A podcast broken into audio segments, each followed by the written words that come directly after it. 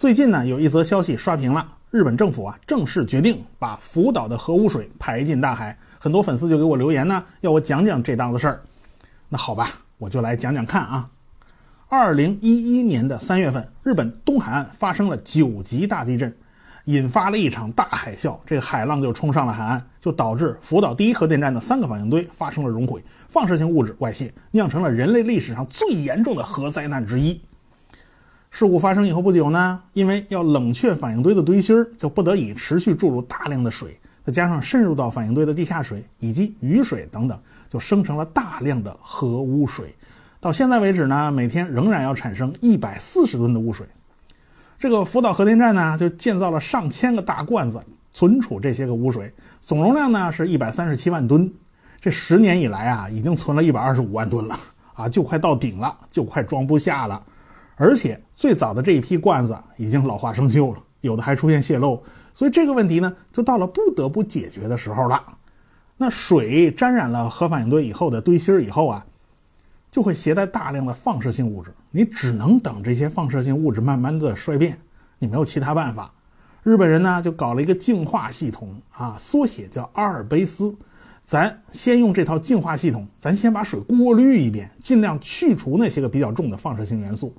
但是，有一种放射性元素，它是没有办法过滤掉的，那就是氢的同位素氚，它的半衰期是十二点四三年。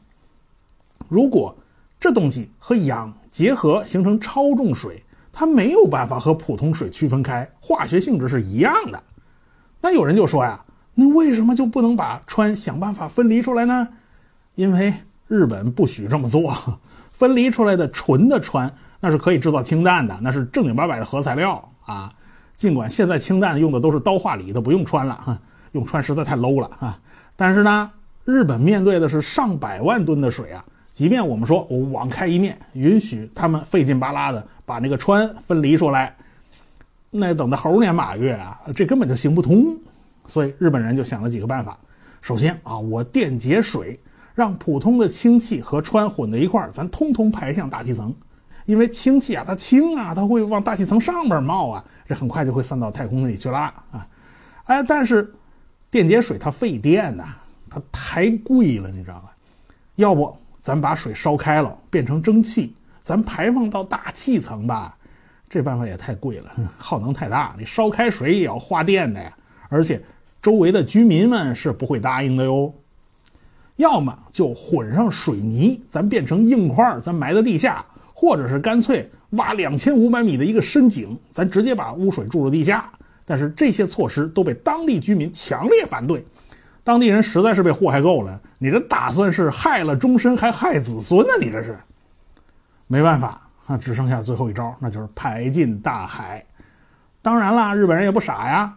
日本地形狭长，他们把污水呢分散到了长达一千五百公里的海边上，然后再统一往海里排放。当然啦，你一大坨高浓度的污水下去嘛，污染还是太厉害了呀。所以先要稀释个 n 倍啊，然后呢慢慢排出去，靠大洋的洋流扩散到整个太平洋，依靠太平洋巨大的水量来分摊污水，花三十年时间咱慢慢把它排完。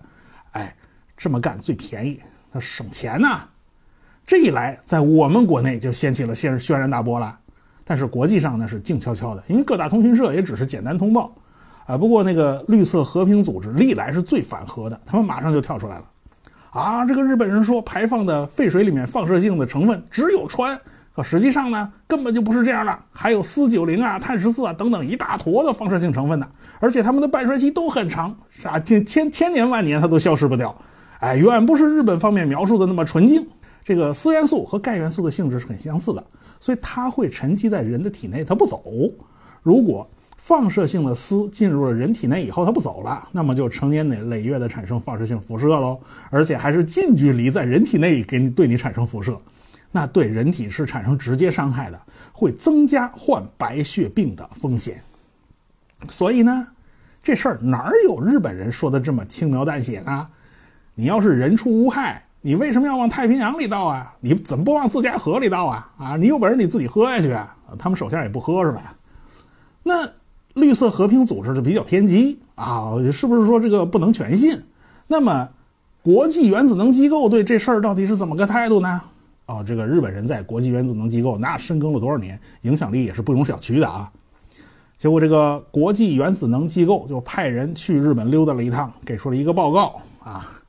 俗话说叫翰林院的文章，太医院的药方，这都是四平八稳的东西。国际机构给的报告呢也是这样，他谁都不敢得罪，啊，尽量把话说暧昧，咱必须好好的品味一下，才能明白啥意思。国际原子能机构大概的意思是说呀。日本的技术方案理论上是可行的啊，可以把放射性剂量降到安全标准。这些含有氚的废水，呃，在按照需要进行进一步的处理以后，必须尽快的确定下一步的处置方案，并且呢，要让所有的利益攸关方参与进来，确保有效的降低安全风险。反正大概就是这个态度吧。前半句是说给日本人听的，啊，你们撑不住了，我们得明白这事儿的确是到了该了断的时候了啊。但是后半句的意思呢，就是说给别人听的了哦，叫姿势体大啊，日本人自己做决定可不行哦，要有利益攸关方参与进来。那太平洋沿岸的国家多了去了，大家都是利益攸关方啊。你想啊，我们能答应吗？那韩国能答应吗？换言之啊，日本啊，这个你们自己去搞定这么多国家，我们国际原子能机构不背锅啊。你别说是我们批准的，我们没有批准权。一方面。国际原子能机构的官方发声呢，都是滴水不漏，各方面不敢得罪。另一方面，在这个机构工作的专家们倒是比较敢直接发表意见。那毕竟是私人身份嘛，他们普遍比较忧虑，因为排放的污水会造成深远的负面影响。如果日本真的把废水排进太平洋了，那没多久呢，核污染就会传遍整个太平洋，乃至全世界所有的海洋。这就是当年德国科学家做的模拟计算，大家可以看看啊，这叫一目了然。尽管日本计划的排放方式并不是从福岛沿岸一个点进行排放的，但是扩散的模式呢，还是大差不差的。大部分的污染物会被洋流送向北美方向，沿着太平洋转上一大圈按理说啊，美国人应该是受害者呀，怎么好像就当没这回事儿呢？啊，这美国人真是不在乎嘛？那是因为哈。美国人手脚也不干净，他们在太平洋搞了那么多核试验，现在太平洋里所含的那些放射性物质，很多都是美国人搞进去的啊。据国际原子能机构的数据显示啊，从1946年到1993年，美国、英国、法国、德国、比利时、荷兰、瑞士等等13个国家，总共向海洋倾倒超过20万吨的固体核废料，其中单是美国就向北大西洋和太平洋倒进了至少19万立方米的放射性物质。现在日本排的那一点儿啊，毛毛雨啦。我们中国呢有一个第一岛链作为屏障，太平洋的洋流也不是朝着我们这边的，而且我国沿海的大部分河流啊都是从西往东流啊，最后注入大海，这等于是开足马力往大海里灌水。这污染物它即便来了呢，也会被推开的，所以呢，我们受到的影响就比美洲那边好一些。但是地球上的水是一直在循环运动的呀，海水会变成云呢，会被台风携带着吹向陆地，变成降雨。所以理论上讲，全世界的人都是躲不开的。退一步说啊，你你日本人真的没有办法了，只有这一招了。邻居们是不是可以通融一下呢？那关键是日本并不是没有其他方案，最简单的方法是继续建造存水罐啊，那周围有的是地方嘛。因为核污染的问题，这里地价已经一跌再跌了，它一点都不贵。你买地皮，你又能花多少钱呢？可是罪魁祸首东京电力公司就这就不是这么做的，他心里还是盘算着自己的小九九呢。说实话，日本的这个行为直接就违反了联合国的海洋法公约第一百九十四条，同时呢，也违背了伦敦清废公约的精神。伦敦清废公约呢，全称叫做《防止倾倒废物和其他物质污染海洋的公约》，也叫《一九七二年伦敦公约》。哎，这说的都是一回事儿。日本当年还是积极分子呢，没想到这事儿会摊到自己头上，是吧？伦敦清废公约禁止向海洋倾倒任何有毒有害的废弃物。这个公约把废弃物分为三类：一类名为黑名单，二类叫灰名单，三类叫白名单。哎。日本排放的废水属于第一类，也就是黑名单。从原则上讲，不管废水的浓度是高是低啊，有没有害，那是一滴都不许排放的。一九九三年，俄罗斯打算向日本海倾倒千余吨的核废水，放射性活度呢，大概只有福岛核废水的十分之一。结果日本政府以民众对核辐射敏感为由啊，强烈反对，和美国等等七国集团的成员联合起来，迫使俄罗斯最终放弃了倾倒。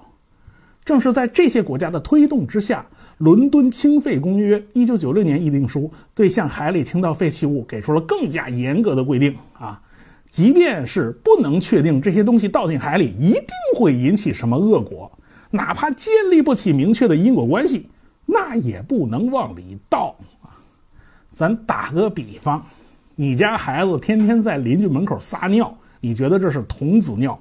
没有尿骚味儿啊，纯天然，绝对没有有害成分，保证安全。你邻居不抽你才怪呢。所以，咱们纠结核废水之中的放射性物质含量到底有多高啊，是不是真的有害？其实是陷入到了细枝末节之中。这不是问题的本质，这个问题的实质就是一个国际法的问题。日本有没有权利排放呢？答案是没有。日本呢，这是妥妥的自己打自己的脸呢。所以在这件事儿上啊，周边国家很生气，后果很严重。不信呢，让我们拭目以待。